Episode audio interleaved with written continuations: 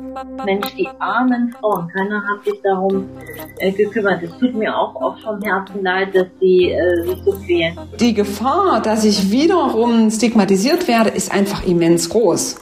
Menstruation wird auch wirklich in allen politischen Diskursen und auch in der Medizin großteilig ausgeklammert. Das hat wirklich schwerwiegende Konsequenzen für uns.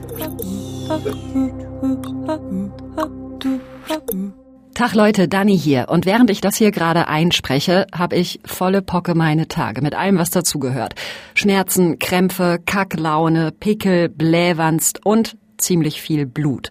Wenn ich nicht vorhin mir noch eine Schmerztablette irgendwie reingedrückt hätte, dann könnte ich jetzt noch nicht mal aufrecht vorm Mikrofon stehen. Meine Challenge. Einerseits denke ich gerade, ganz schön komisch, euch sowas Intimes zu erzählen hier im Podcast, mich vor euch so nackig zu machen. Und andererseits frage ich mich, warum eigentlich? Menstruation ist doch was völlig Normales. Ein Podcast von MDR Wissen. Tja, aber irgendwie ist es das dann doch nicht. Das merken wir doch schon an der Sprache, ja? Wenn ich Schnupfen habe, dann sage ich, ich habe einen Schnupfen. Wenn ich aber menstruiere, dann gibt's gefühlt tausend und einen Begriff dafür. Erdbeerwoche oder Code Red oder ich habe die Maler im Keller oder Besuch aus Moskau. Allein schon dieses ich habe meine Tage, so, uh, diese speziellen, ekligen Tage, worüber man nicht so gerne genauer sprechen möchte. Und es geht in dieser Podcast-Folge längst nicht nur um dieses sprachliche Rumgeeiere, sondern es geht auch darum, was für Folgen es haben kann, dass wir so wenig und wenn dann eher befangen über das Thema Menstruation sprechen. Ich finde, es wäre gut, wenn wir da rauskommen und deshalb lautet meine Challenge Schluss mit dem Menstruationstabu. Ich will schauen, welche Dinge ich in meinem Alltag ändern kann und ja, das entsprechend dann auch versuchen zu ändern. Und ich spreche mit Wissenschaftlerinnen drüber, warum es dieses Tabu überhaupt überhaupt gibt, auch in der Forschung tatsächlich.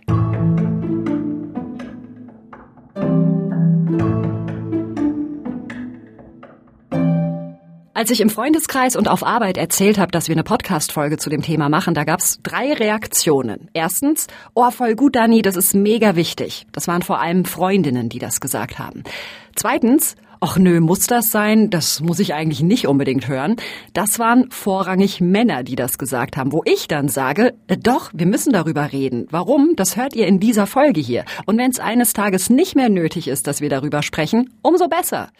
Und die dritte Reaktion, die ich bekommen habe, war, ach, so groß ist dieses Tabu doch gar nicht. Wir sind doch alle erwachsen, Dani. Krieg dich mal wieder ein. Ja, schön wär's. Den Gegenbeweis, den habe ich gleich am ersten Tag meiner Challenge bekommen, bei der ich lernen will, offener und vielleicht auch offensiver mit meiner Menstruation umzugehen. Und zwar im folgenden Handychat mit einem Kumpel. Tag, Schmidden.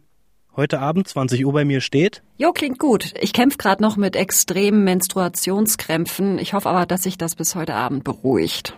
Äh, Frauenkram. Pff, oh Mann. Bah, hör mir auf mit dem Ketchup-Thema. Ich ketchuppe dir nachher schön das Sofa voll, du Arsch. Oh, wir sind aber empfindlich heute. Ja, jetzt kann man natürlich sagen, vielleicht war das alles nur witzig gemeint und rum wie numm. Ein einzelner Typ ist ja noch lange kein Beweis für das große gesellschaftliche Tabu. Ich brauche mal jemanden, der sich damit besser auskennt. Ich bin Franka, Franka Frei. Ich bin Autorin und Menstruationsaktivistin.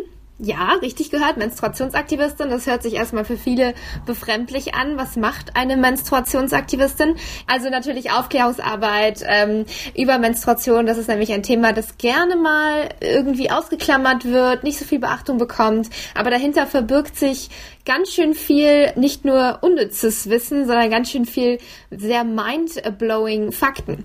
Und ich finde, es hat auch sehr viel mit Selbstermächtigung zu tun. Franka Frei ist Menstruationsaktivistin geworden, eben weil es dieses Tabu gibt. Sie wollte nämlich ihre Abschlussarbeit an der Uni darüber schreiben, wie Menstruation in den Medien dargestellt wird, in der Werbung zum Beispiel. Wie wird da auch Scham reproduziert, jetzt klassisch durch diese blaue Flüssigkeit, die da auf Binden tropft und auch wie Menstruation oder Menstruierende dargestellt werden als hyperaktive Supermodels, die super gute Laune haben, hart produktiv sind und frisch und sicher und geschützt durch die Welt springen, Glück glücklich wie Tanzbären, aber dabei nicht wie solche aussehen. Natürlich, natürlich.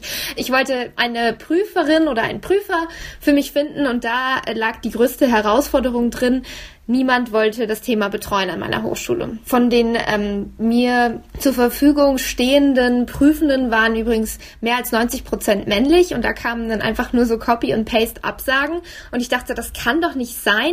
Schrieb der Koordination meiner Hochschule und da hieß es dann wirklich wörtlich, schriftlich per Mail, das Thema geht so gar nicht. Das ist eine Art Tabuthema. und ich sollte es lassen quasi. Ich sollte mir etwas anderes suchen. Das hat Franka Frei aber nicht gemacht. Und am Ende hat es dann auch doch noch geklappt mit der Abschlussarbeit. Aber sie war so überrascht und auch wütend über diese Hürden, dass sie das Ganze in einen Online-Post gepackt hat. Der ist dann in den sozialen Netzwerken viral gegangen. Und so ist sie da quasi aus Versehen reingerutscht, wenn man so will. Und sie hat sogar ein Buch geschrieben mit dem Titel Periode ist politisch, ein Manifest gegen das Menstruationstabu. Das ist aber nicht immer so gewesen, dass sie so selbstbewusst durch dieses Thema marschiert. Ich bin auch so aufgewachsen, so, ach komm, stell dich nicht so an, hier nimm mal einen Tampon und dann musst du nicht mehr drüber sprechen und dann ist die Scheiße auch wieder vorbei nach drei Tagen, so überhaupt kein Muckswert, so ungefähr. Und irgendwann dachte ich so, hey, Moment, aber dadurch, dass wir nicht darüber sprechen, informieren wir uns ja auch viel zu wenig darüber, was dahinter steckt. Beispielsweise durch die Produkte, die wir verwenden. Es gibt in Deutschland keine Deklarationspflicht für Hersteller von Menstruationsprodukten anzugeben, eben was in diesen Produkten drin ist. So eine herkömmliche Binde besteht über 90 Prozent ähm, aus Plastik durchschnittlich und auch wenn man sich fragt, was ist jetzt eine in Anführungsstrichen Silk Touch Oberfläche, dann hat das wenig mit Seide zu tun, auch wenn vielleicht Hersteller Hersteller das nahelegen könnten oder die Werbesprache, sondern das ist eine Schicht aus Plastik. Ich finde, da spricht Franka Frei gleich zwei wichtige Punkte an. Erstens, diese Entwicklung, was einen selbstbewussten Umgang mit der Menstruation angeht, die war bei mir nämlich ganz ähnlich. Heute sage ich einfach, oh Alter, ich habe meine Tage oder Entschuldigung, hast du mal einen Tampon? Früher, gerade so in der Pubertät, als es losging, da wäre das für mich undenkbar gewesen, ja, im Schwimmunterricht zum Beispiel. Ah, ähm, ich kann heute nicht mitmachen, ich habe äh, Bauchschmerzen. Also es war immer so ein Thema, das ich lieber nicht anfassen wollte und vor allem wollte ich nicht, dass die anderen da irgendwas mitkriegen. Am besten noch die Jungs. Oh Gott, ich wäre einfach gestorben. Und dabei, und das ist der zweite Punkt, wäre es ja genau in dieser Phase wichtig, weniger sprachlos zu sein im Umgang mit der Menstruation, wenn wir eben anfangen, Binden und Tampons zu benutzen und so weiter. Allein schon, damit wir uns damit auseinandersetzen, was wir uns da eigentlich für Stoffe und Substanzen in die Unterhose kleben oder sogar in die Vagina schieben, ja. Da können Dinge enthalten sein wie Formaldehyd, Pestizide, künstliche Duftstoffe, die die Scheidenflora reizen können und so weiter. Alles nur, damit ja nichts riecht oder durchblutet. Alles nur, weil wir uns schämen. Dabei geht das durchaus anders oder besser gesagt, es ging durchaus mal anders. Also zum Beispiel wurden in früheren Gesellschaftsformen, jetzt abgesehen von unserem westlichen oder auch christlichen Kontext, menstruierende Frauen geehrt und gefürchtet, weil man dachte so, sie haben eine Verbindung zum Mond, die können die Meere steuern, so die, die haben viel größere Macht als wir, wir dürfen sie nicht berühren, so wir müssen sie ehren und schätzen. Aber natürlich hat das auch wieder zu Ängsten geführt und auch zu einer Stigmatisierung. Also es ist ganz komplex. Anders als Verbote werden Tabus ja nicht schriftlich festgehalten, sondern sie sind einfach irgendwie da. Wir lernen sie einfach irgendwie, ohne dass irgendwo steht, du darfst dich töten oder sonst was. Du darfst dein Menstruation Menstruationsblut niemandem zeigen. Wir wissen das einfach. Das hat Franka Frei ja auch schon gesagt und es stimmt, ja? Habt ihr jemals in einem Werbespot für Tampons oder Binden oder was auch immer auch nur einen Tropfen Blut gesehen? Also ich nicht. Okay, das mag natürlich damit zusammenhängen, dass wir anscheinend generell eher reserviert sind im Umgang mit Körperflüssigkeiten und Ausscheidungen. Also in Windelwerbung sieht man ja auch nie echte Kinderkacke. Aber gleichzeitig wird in dieser Werbung immer dieses Bild transportiert von der schönen, hygienisch reinen Frau, die fröhlich ihre Tage hat und deren größtes Problem es ist, dass die Slip-Einlage ja nicht durch den Tanga durchblitzt. Passt, passt, passt. Ich habe freie Wahl bei meinen Styles. Die neue Always Flexi Style passt sich jeder Slipform an. Für ein Gefühl von frischer Unterwäsche. Frisch in jedem Style. Always Flexi Style. Dabei fände ich es mal voll gut, wenn das Bild von Menstruation, das uns da vermittelt wird, realistischer wäre. Ich meine, ja, es ist Werbung, da ist eh immer alles wie geleckt, aber ganz ehrlich, ich könnte mich viel mehr damit identifizieren, wenn das Ganze näher an mir dran wäre. Und vielleicht ist gerade deshalb die Scham auch so groß, weil die Realität eben genau nicht so sauber und fröhlich und aufgeräumt ist, wie eben in der Werbung. Wenn ich meine Periode habe, dann bin ich aber mal sowas von weit davon entfernt, in einem Tanga vorm Spiegel rumzuwackeln oder lachend am Strand entlang entlang zu hüpfen. Oh, Leute, folgendermaßen sieht hier die Situation aus. Ich liege auf dem Sofa mit meiner Wärmflasche in Embryonalstellung. Alles andere geht nicht. Mein Bauch sieht aus, als hätte ich ein Fass verschluckt. Und vom Gefühl her ist das so. Ähm, hattet ihr mal so richtig explosiven Durchfall, so die Sekunde, bevor es knallt, mit Krämpfen, die so feste nach unten drücken. So fühlt sich das hier gerade an, nur dass es halt irgendwie anhält und nicht aufhört. Und eine meiner Lieblingsunterhosen habe ich mir vorhin auch schon versaut, weil mein Tampon übergelaufen ist. Yay. Ich hasse es einfach so sehr. Na, würdet ihr dieser Person ein Damenhygieneprodukt abkaufen? Spaß beiseite, es geht mir einfach beschissen an solchen Tagen. Das sage ich aber selten laut, nicht weil ich mich schäme, sondern weil ich denke, die Leute wollen das irgendwie nicht hören und ändern wird's ja auch nichts, wenn ich jammere. Dann hau ich mir eine Schmerztablette rein und gehe trotzdem arbeiten und halt einfach die Klappe. Niemand sollte dazu gezwungen sein, darüber zu sprechen, aber ich denke, es sollte die Möglichkeit geben, darüber zu sprechen. Und wenn es jemand denn tut, gerade äußert, dass es ihm oder ihr wegen der Periode nicht so gut geht, zum Beispiel durch Krämpfe, dann sollte man das ernst nehmen. Das ist total wichtig, denn gerade sowas wie Endometriose, ich habe eben drüber gesprochen, Krankheit, die wahnsinnig viele Schmerzen verursacht und gar nicht so selten vorkommt, ist auch deswegen so wenig bekannt, weil Menschen eingeredet wird, Schmerzen seien normal und sie sollen sich mal nicht so anstellen, gerade Menstruierenden. Das ist nicht so. Starke Schmerzen sind nicht normal. Starke Schmerzen sind immer ein Zeichen des Körpers, dass etwas nicht stimmt. Endometriose muss behandelt werden. Und es dient auch der Wissenschaft, der Forschung, der Aufklärung über dieses Thema, dass wir offen darüber sprechen und Menschen auch dazu motivieren, wenn sie Schmerzen haben, äh, zu einem Arzt, einer Ärztin zu gehen, die sie ernst nimmt und dass sie ordentlich behandelt werden.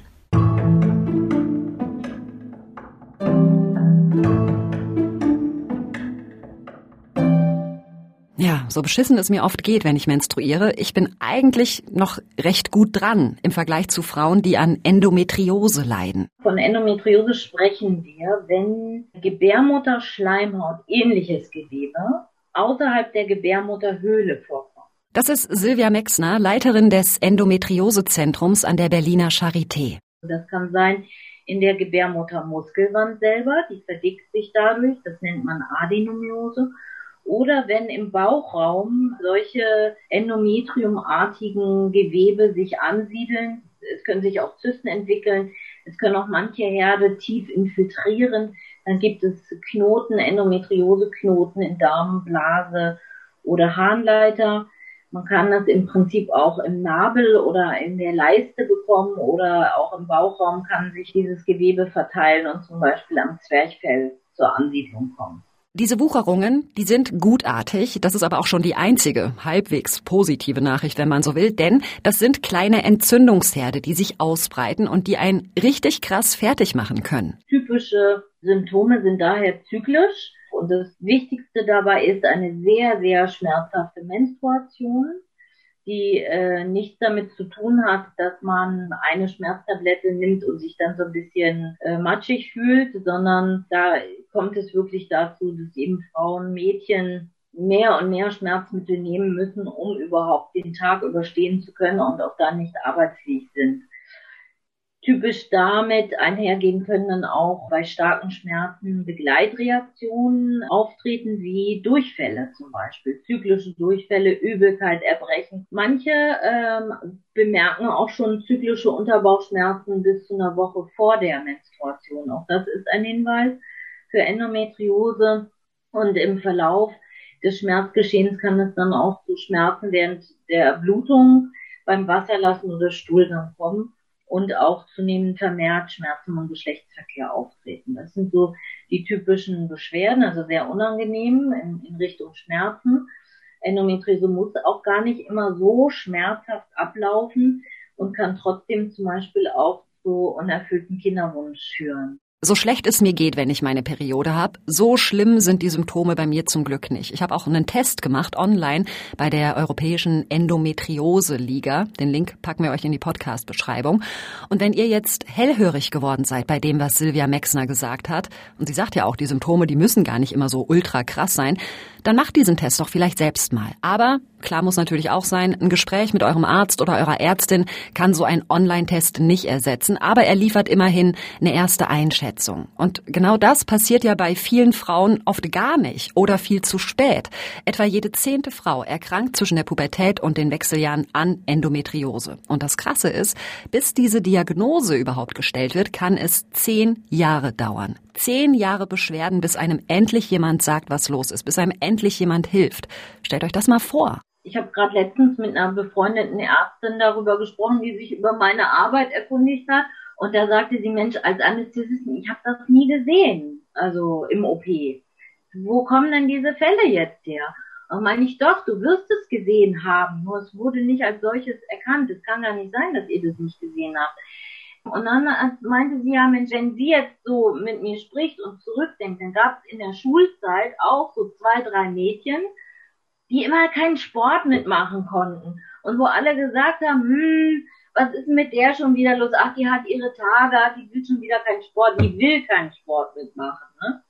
Und so ist es auch ein bisschen ein gesellschaftliches Problem, denke ich, dass sowohl in der Familie die Mutter sagt, ja, muss ich erstmal so einspielen und nun stell dich nicht so an und, und mach mal mit. Und so reagieren leider auch Frauenärzte. Und so kommt es wahrscheinlich dazu, dass die dann denken, das ist so, damit muss ich mich abfinden. Ja, Leute, und Allerspätestens an dieser Stelle wird das Tabu rund um die Menstruation ja wohl zu einem greifbaren Problem, ja fast schon zu einem existenziellen Problem. Denn in dieser Zeit, in der man von Arzt zu Ärztin rennt und niemand einem hilft, da verschärft sich die Lage immer mehr. So weit, dass man am Ende vielleicht keine Kinder mehr kriegen kann. Also diese Krankheit kann schlimmstenfalls unfruchtbar machen und auch noch zu anderen Schäden führen. Ja, wir brauchen da mehr Awareness auf jeden Fall, weil meiner Meinung nach müssen wir natürlich bei den jungen Mädchen anfangen, denen äh, Hilfestellung zu geben. Ne?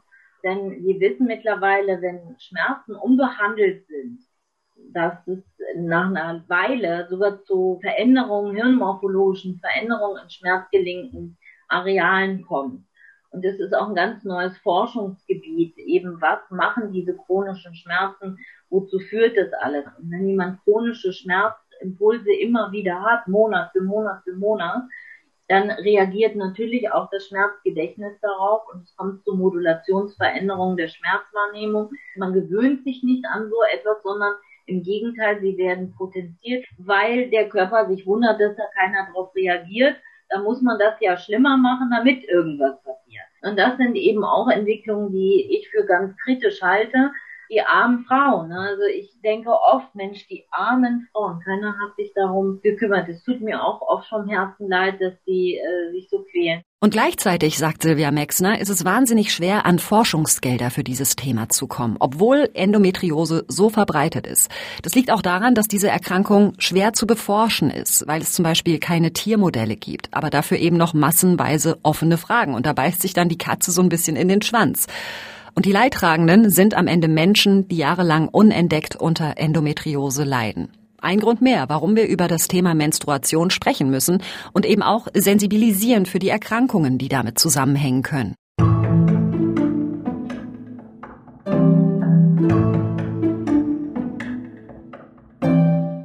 Ich habe es schon gesagt, ich bin eigentlich recht offen, wenn es darum geht, über meine Periode zu reden. Aber es kommt auch immer so ein bisschen drauf an, mit wem. Also wenn ich zum Beispiel einen Typen date, dann habe ich lange dazu geneigt, das Thema eher so ein bisschen ja weiß nicht, entweder zu verklausulieren von wegen, oh, ich habe äh, Bauchweh, oder es so möchte gern witzig zu verkaufen nach dem Motto, oh, bei mir sind gerade Umbauarbeiten untenrum, da scheppert's ganz schön.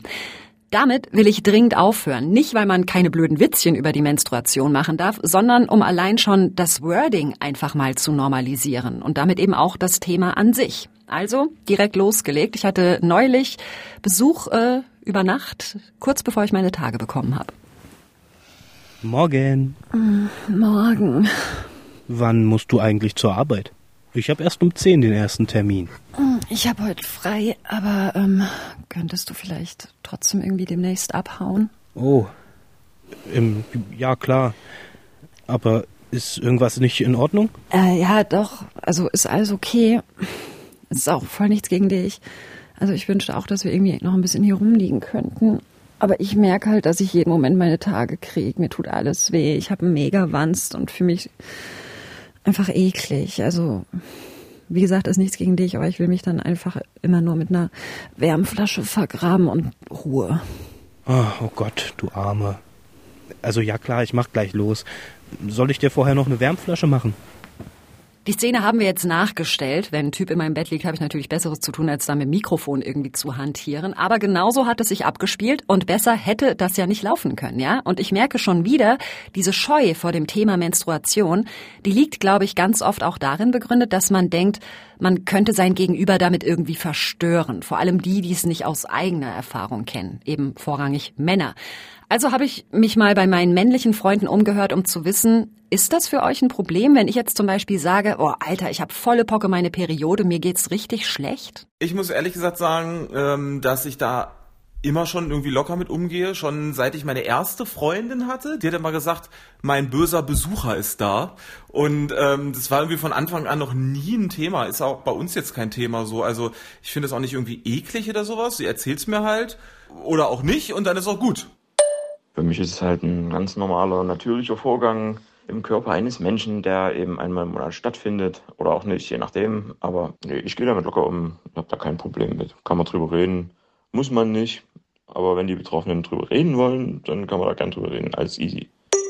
Also ich fand das nie tatsächlich so besonders erwähnenswert und äh, ich fand das aber auch noch nie irgendwie eklig. Ich habe mich nur mal gewundert, warum das bei Frauen so ist und habe mich immer selber, glaube ich, eher ein bisschen gefreut, dass es bei mir nicht so ist, weil ich stelle mir das schon irgendwie äh, belastend vor. Also alle super lässig unterwegs. Aber als ich dann noch gefragt habe, okay Jungs, aber glaubt ihr denn, dass es so gesamtgesellschaftlich ein Menstruationstabu gibt? Da haben alle gesagt, ja, auf jeden Fall, wir müssen da viel mehr, viel offener drüber reden. Und dann denke ich mir so, okay, auf der einen Seite sagt ihr oder sagen eben auch die meisten anderen, ich bin offen mit dem Thema, ich bin entspannt. Und warum passiert es denn dann nicht, dass wir da öfter drüber sprechen? Ich glaube, die meisten sind zwar entspannt mit dem Thema, finden Menstruation ganz natürlich, aber wir sind es irgendwie einfach nicht gewohnt, drüber zu reden. Und dann fühlt es sich vielleicht dadurch manchmal krampfig an oder man kuscht so ein bisschen zurück, obwohl man gar nicht müsste. Ich finde, das ist ein Grund mehr, drüber zu reden und das zu normalisieren. Und genau das versuche ich ja gerade hier bei meiner Challenge.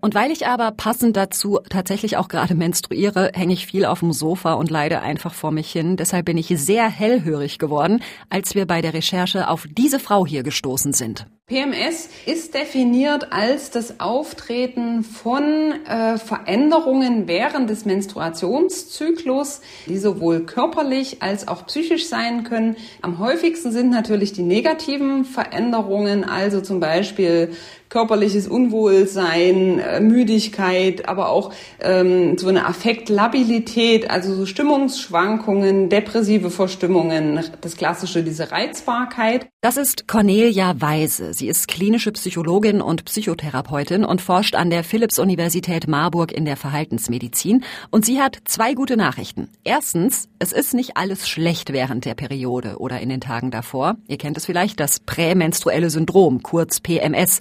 Das das hat Cornelia Weise gerade ja auch schon angefangen zu beschreiben. Es gibt aber durchaus auch positive prämenstruelle Veränderungen. Davon hört man allgemein nicht so viel. Äh, das sind aber sowas wie Gefühl von mehr Kreativität, mehr Gelassenheit, mehr Energie oder auch eine erhöhte Libido zum Beispiel. Und die zweite gute Nachricht ist, wenn es mir schlecht geht vor meiner Regel oder auch währenddessen, dann kann ich gegensteuern. Cornelia Weise hat mit Kolleginnen und Kollegen ein Online-Programm entwickelt und in der Studie dann auch getestet. Ergebnis, es gibt tatsächlich mehrere Stellschrauben, an denen ich drehen kann, damit es mir an den miesen Zyklustagen besser geht. Das fängt tatsächlich schon im Kopf an. Tipp Nummer eins ist nämlich Tagebuch führen, ja? Was passiert wann? Welche Symptome habe ich? Wie geht es mir? Weil wenn man dann irgendwie merkt, wenn man das über zwei Zyklen oder idealerweise sogar noch länger macht, dann merkt man, wann das zum Beispiel beginnt. Es gibt da große Unterschiede, wann das bei den Frauen beginnt. Äh, es gibt manche, bei denen beginnt das wirklich schon langsam einschleichen, zwei Wochen vor Beginn der Periode. Also sozusagen schon kurz nach dem Eisprung geht es los mit den Symptomen. Bei anderen geht es sehr stark aber erst unmittelbar vor der Periode los. Wenn man das also schon mal weiß, wie ist da mein persönlicher Verlauf, dann hat man da schon mal so eine eigene Alarmglocke und kann sagen, ah, das ist jetzt mein PMS, was da zuschlägt. Und dann kann man schon viel besser damit umgehen, weil es trifft einen dann nicht so aus der Kalten sozusagen. Das stimmt voll. Es ging mir auch schon öfter so, ja, dass ich irgendwie schlechte Laune hatte, alles Wolken verhangen, ich war super reizbar.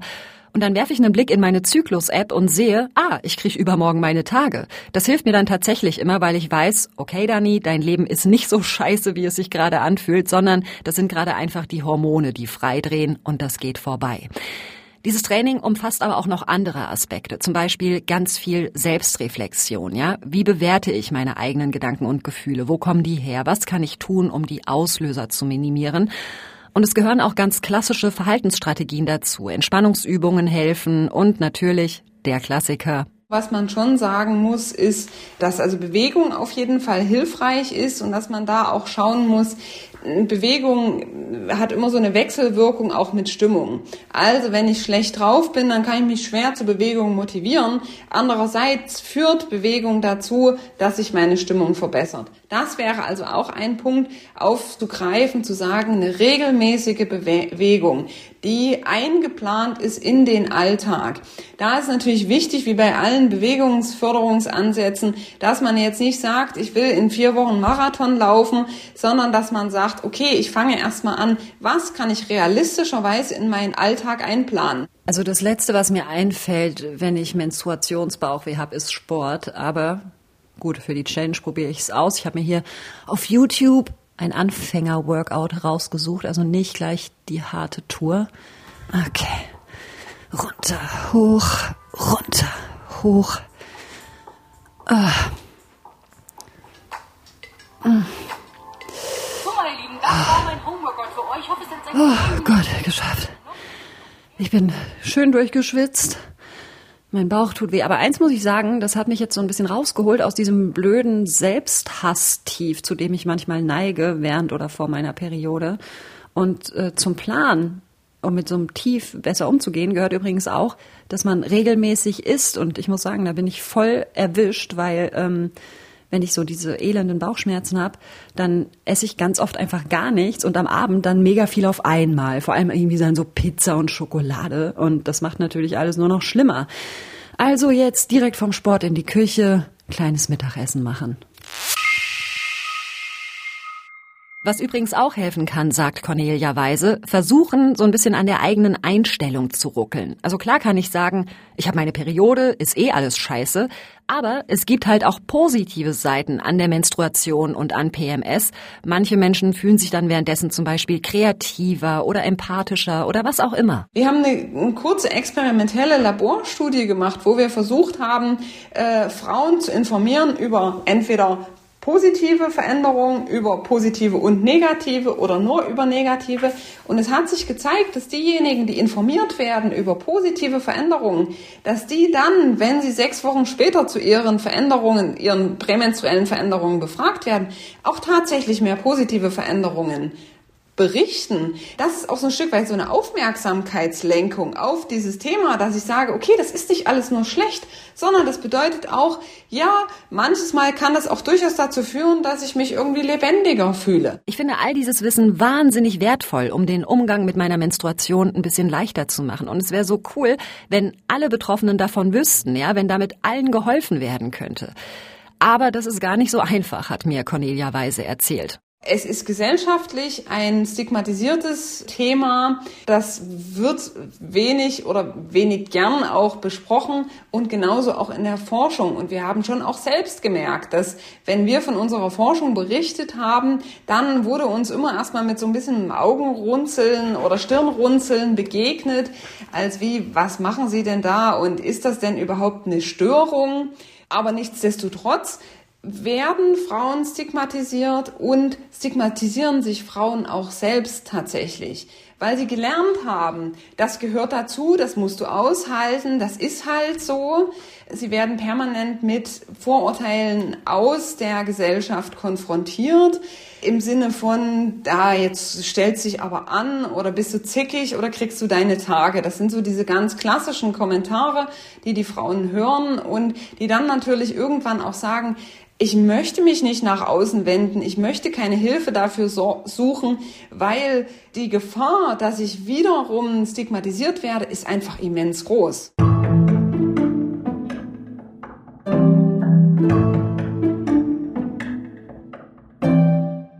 Die diese Scheu, sich nach außen zu wenden, deutlich zu sagen, ich habe meine Periode, mich zerreißt es, ich kann gerade nicht die ist mir nochmal richtig bitter vor Augen geführt worden, als wir bei der Recherche auf einen Sportbericht gestoßen sind von den Australian Open 2015. Da ist die britische Tennisspielerin Heather Watson interviewt worden, warum es nicht so gut gelaufen ist in ihrem letzten Match.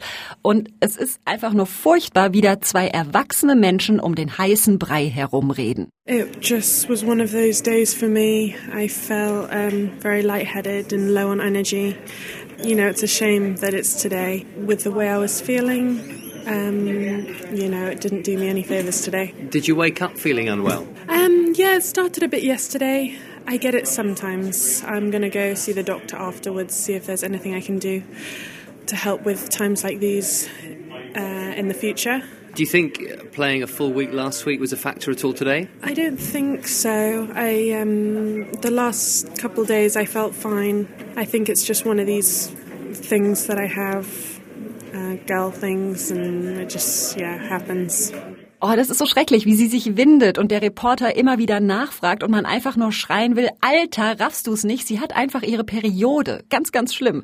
Und das bringt mich auf den Gedanken, wenn ich mit Bauchschmerzen gekrümmt vorm Radiomikrofon sitze, im schlimmsten Fall, dann funktioniert das ja trotzdem irgendwie. Aber wie machen das Menschen, die darauf angewiesen sind, dass ihr Körper Höchstleistungen bringt? Eben zum Beispiel im Leistungssport. Ich habe ja ähm, teilnehmen dürfen an den Olympischen Sommerspielen 1984 und ähm, ich kann mich daran erinnern, dass zum damaligen Zeitpunkt wir auch beraten worden sind vom damaligen Mannschaftsarzt, ob wir denn nicht unsere Menstruationszyklus per Pille quasi so verschieben sollen, dass wir nicht gerade zum Zeitpunkt der Olympischen Sommerspiele dann ähm, unsere Periode bekommen würden. Das ist Petra Platen, ehemalige Leistungssportlerin und heute Sportmedizinerin an der Ruhr-Universität Bochum. Sie kennt also beide Perspektiven. Einmal die wissenschaftliche, aber auch die als menstruierende Frau im sportlichen Wettkampf.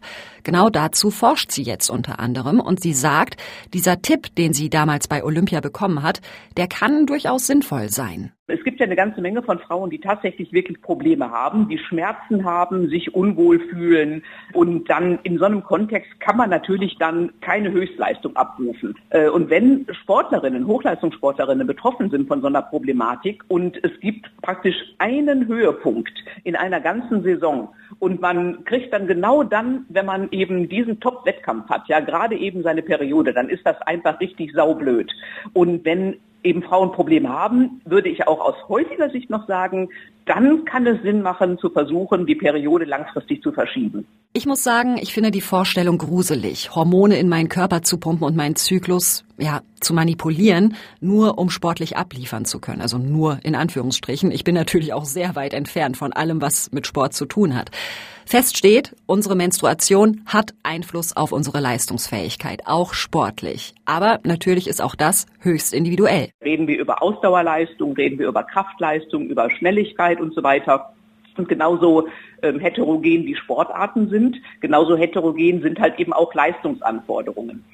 Was da relativ gut gesichert ist, ähm, aber trotzdem auch individuell schwanken kann, ist die Tatsache, dass die Ausdauerleistungsfähigkeit in der zweiten Zyklushälfte, also deutlich nach dem Eisprung, so eine Woche vor der nächsten Monatsblutung, dass die Ausdauerleistung etwas verschlechtert sein kann.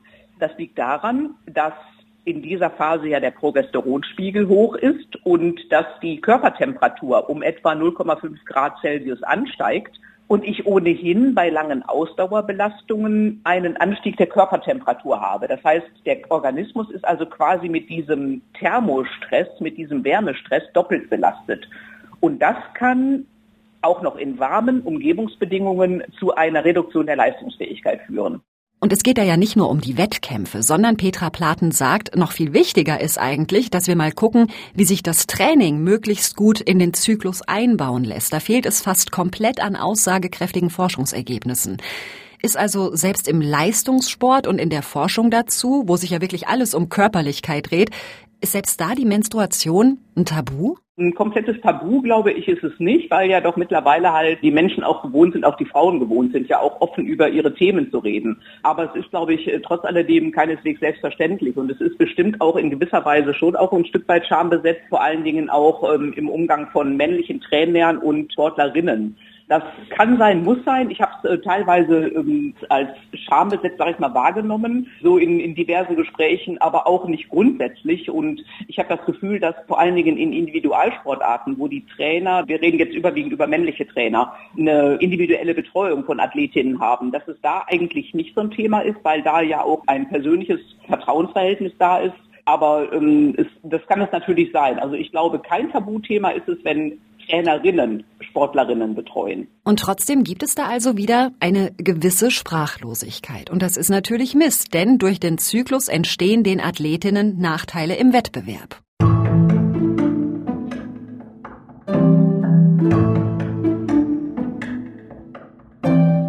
Nun ist Leistungssport natürlich nur ein Ausschnitt aus unserer Lebenswelt, aber man kann das ja umlegen, ja, auf unser aller Alltag. Zum Beispiel Arbeit. Wenn ich äh, während meiner Menstruation arbeiten gehe, dann bin ich nicht so leistungsfähig. Ich bin schlecht gelaunt, ich bin vielleicht ungeduldig oder was auch immer.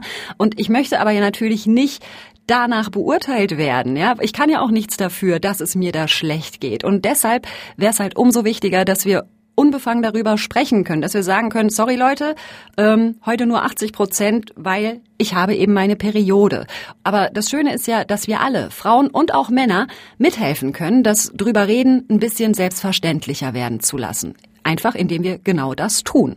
Das habe ich versucht hier bei meiner Challenge und ich muss sagen, ja, die meisten in meinem Umfeld sind bei dem Thema entspannt. Aber das ist natürlich auch meine Bubble. Ja, das sind irgendwie alles aufgeklärte, offene, reflektierte Leute. Und wenn ich dann höre, dass das Thema selbst in der Wissenschaft gelegentlich eher stiefmütterlich behandelt wird und dass es Menschen gibt, die zehn Jahre lang an Endometriose leiden, ohne dass es erkannt und behandelt wird, dann denke ich, Holy moly, also da liegt doch noch ein bisschen Wegstrecke vor uns. Und los geht es eben damit, sich offen hinzustellen und zu sagen, ich menstruiere. Deal with it. Das war meine Menstruations-Challenge. Die habe ich gemacht zusammen mit Angela Fischer und Carsten Möbius. Und wenn ihr Fragen habt zum Thema vielleicht noch, ja, oder auch Kritik oder Lob oder was auch immer, oder eine Idee, in welche Challenge ich mich als nächstes schmeißen soll, dann freuen wir uns über eine kurze E-Mail an challenge.mdr.de. Und auf die Ohren gibt's uns wie immer in zwei Wochen wieder auf challenge.mdr.de, in der ARD Audiothek, auf Spotify, bei Apple Podcasts oder wo auch immer ihr eure Podcasts am liebsten hört. Ich freue mich drauf. Bis dann. Tschüss. Das war Meine Challenge, ein Podcast von MDR Wissen.